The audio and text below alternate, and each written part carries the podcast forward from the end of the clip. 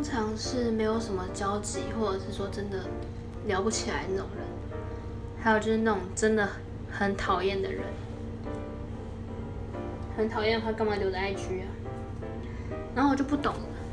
我们公司有一个一个同事，他跟我上班的时候其实没有到关系很好的程度，甚至是他常常会骂我的程度。然后他常常就是上班的时候骂我，私底下要说要约我出去玩。然后加我的 IG，觉得这个人是有双重人格吗？这人怎么回事啊？哼 如果说他不是有双重人格的话，他就是安什么心啊？有什么企图？就是很不懂这怎么想的，公主病嘛。